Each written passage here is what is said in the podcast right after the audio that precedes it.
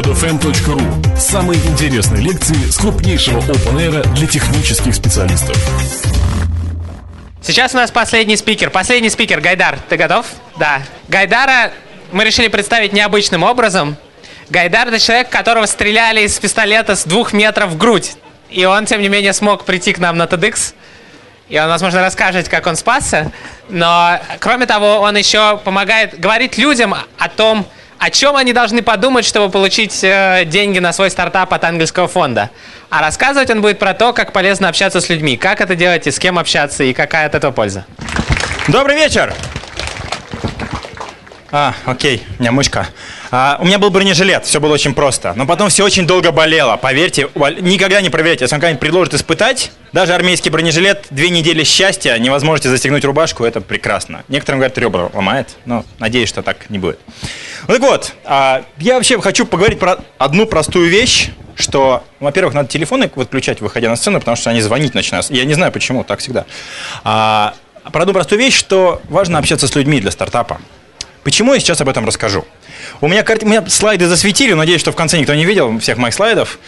Первая картинка чисто для затравки, просто так, чтобы вы заинтересовались, а почему там галактика. На самом деле, просто так. Стартап – это идея, это команда, это ресурсы. И стартапы часто попадают в ловушку того, что они создают продукт и думают, вау, мы делаем классный, потрясающий продукт.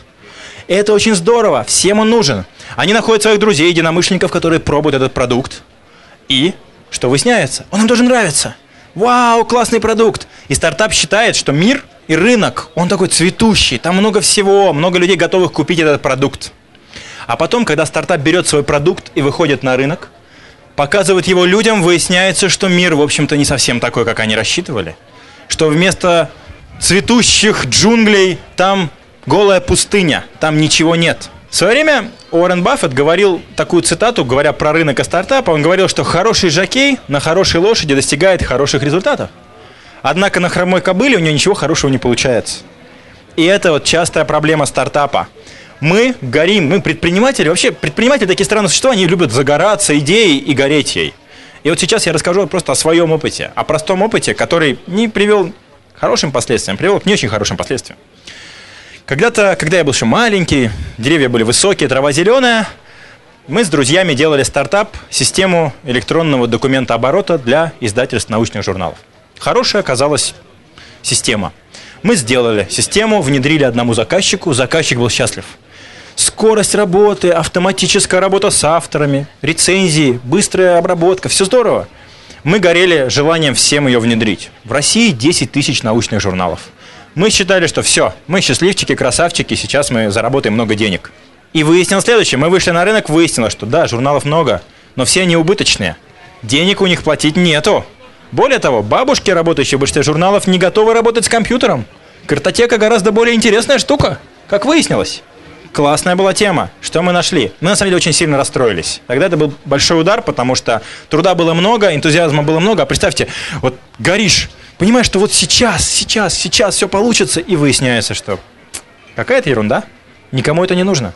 Стартапы попадают в такие ловушки. У меня был другой пример. Это вот простой пример, когда рынок просто, рынок не готов, он, ему этот продукт не нужен. Бывает ситуация, когда рынок еще не готов. Как-то году в 2005 ко мне пришли ребята и сказали, мы написали классный суперпродукт, который почему-то не покупают. Продукт был очень простой. Мобильный сайт, который позволял записаться на автомойку с мобильного сайта. Вы едете в машине, понимаете, машина грязненькая, надо ее помыть, а в нашей стране это часто бывает. Записывайтесь на автомойку, приезжаете, моете без очереди, все классно, все здорово, все хорошо. Но почему-то автомойки не горят желанием покупать этот продукт. Что я сделал? Я взял желтые страницы, начал их листать, открыл раздел автомойки и стал звонить. Случайным образом звонить на автомойке и спрашивать, здравствуйте, вот такой продукт, расскажите, как что. А, ну, мне отвечали разные люди, выяснилось, что классный продукт, всем нравится, но Компьютеров нет, места их поставить нет, людей, которые готовы работать на компьютерах, нет. То есть продукт классный, но внедрить его совершенно невозможно. Результате ребята уехали в Кремниевую долину и делают там сервис очень похожий, запись в салоны красоты. Ну, похоже на автомойки, идете по улице, подумали, а, постричься надо. Записались, постриглись. Нормально. Это тоже такой пример, когда такое случается. То есть рынок не готов. Бывает ситуация, что рынок не готов по такой ментальной причине. Например, в Америке есть очень популярный портал yelp.com. Портал отзывов обо всем. Там есть отзывы про кафе, про детские сады, про школы, про университеты, про какие-то спортивные центры, про все. Люди пишут, американцы любят писать отзывы. Сейчас вы приходите в какое-нибудь, какое-нибудь место, фитнес-центр в Штатах, вам тут же в глаза бросается наклейка Yelp.com, оставьте отзыв. Вам даже официанты в ресторанах говорят, напишите про нас на Yelp.com. Люди обмениваются информацией. Такие порталы пытались создать в России. Один из таких самых крупных попыток – портал tulp.ru. Они уже сделали три, наверное, итерации, попытались сделать проект. Люди не пишут отзывы. Ну, то есть, скажем так, плохие иногда бывают пишут. Хорошие как-то реже значительно. Ну, так наши люди устроены. Рынок, казалось бы, ну, такая классная идея, почему не работает? Не работает. Вот, к сожалению, не работает. Такое тоже бывает. Бывают и другие ситуации. На самом деле, проблемы такие бывают не только у стартапов. Возьмем крупную корпорацию. Улыбающийся человек на картинке в 2002 году всему миру показывал планшет и говорил, таблет PC наше все, все будет здорово, мы верим. Пример, ком- компания Microsoft горела идеей, считали, что супер, каждый завтра будет пользоваться планшетом, но рынок не был готов технологически. Качество экранов, качество батареек, вес железа, девайсы были такие, что пользоваться ими было тяжело. Поэтому девайсы не пошли. Понадобилось 10 лет. 10 лет, чтобы прийти к тому, чтобы сделать наконец-то планшет, который похож на планшет, которым хочется пользоваться.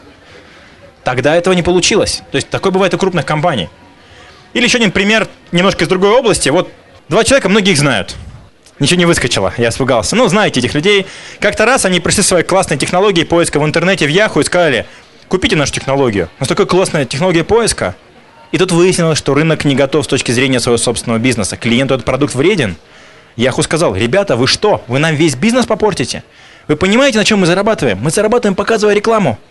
Люди ищут долго, они смотрят много рекламы.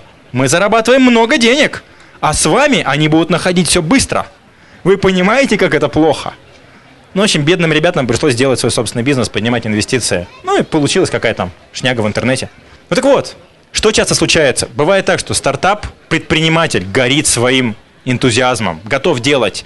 А люди, которые первые тестируют продукт, их называют early adopters, те люди, которые первыми пробуют, тоже бывают горят энтузиазмом. Но оказывается так, что рынок в целом, он совсем не такой, как кажется. Стартапы забывают об этом. А дальше сейчас такая ситуация. Вы запускаете продукт, выясняете, что он не нужен в том виде, в котором есть, а дальше пути два. Либо у вас кончились ресурсы, кончился энтузиазм, вы уходите из бизнеса. Частая ситуация. Либо у вас есть ресурсы и возможности сделать так называемый пивот, развернуть свою бизнес-модель, сделать так, чтобы продукт все-таки был успешен. Мало у кого это удается, но такие ситуации бывают. Вот несколько примеров компаний, которые все знают, которые смогли сделать резкий разворот. Ну, например, был такой сервис видеознакомств. Он решил простую проблему. Люди в интернете любят знакомиться. А фотографии, как известно, могут отфотошопить.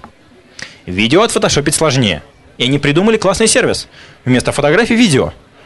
Но, как выяснилось, сервис в таком виде особо никому не интересен. Гораздо более интересно просто делиться видеороликами – и получился маленький такой видеохостинг под названием YouTube. Собственно, первая модель авторов была, что это будет сервис знакомств, социальная сеть. Но на самом деле получился видеохостинг. Другой пример. Один интересный сервис сделал онлайн-игру. Одним из элементов онлайн-игры была загрузка и хранение фотографий. Выяснилось, что эта игра никому не интересна.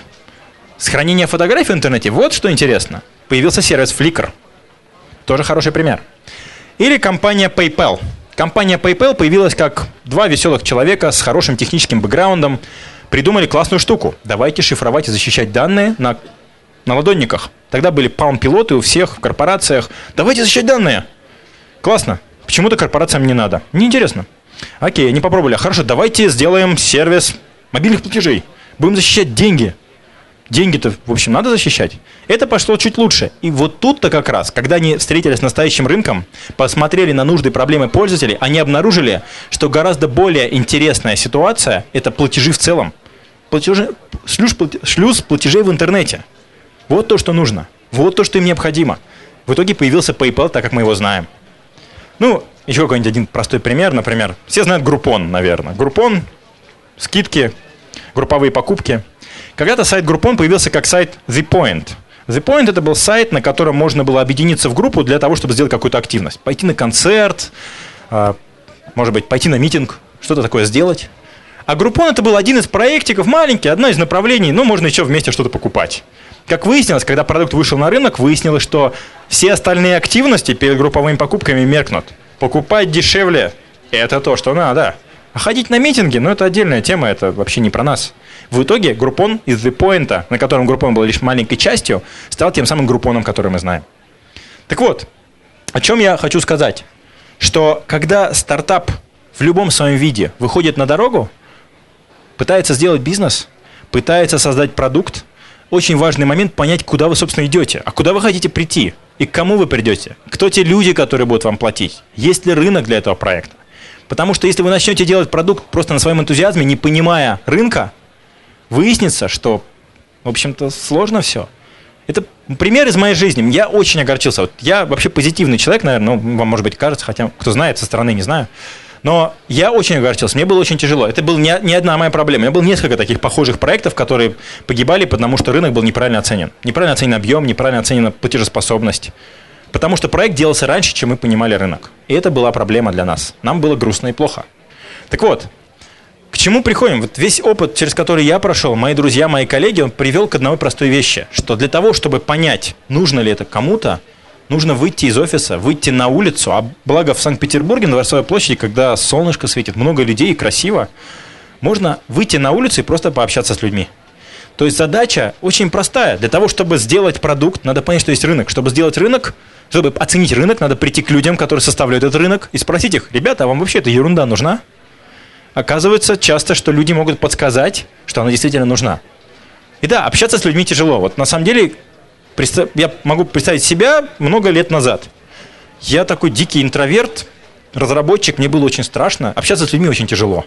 Пересилить себя приходится, но есть один момент, который пересиливает, который заставляет двигаться. Очень простой. Момент, который пинает и говорит, чувак, у тебя уже были проблемы из-за того, что ты не общался с людьми. Может быть, в этот раз ты пообщаешься с людьми, и потом тебе не будет больно, плохо и обидно?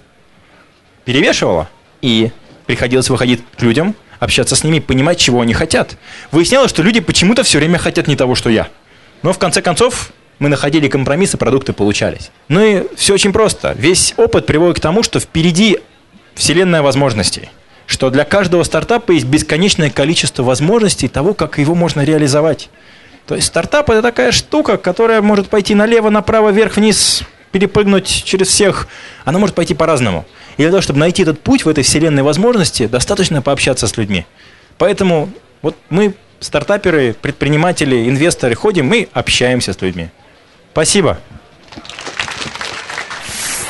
Гик-пикник.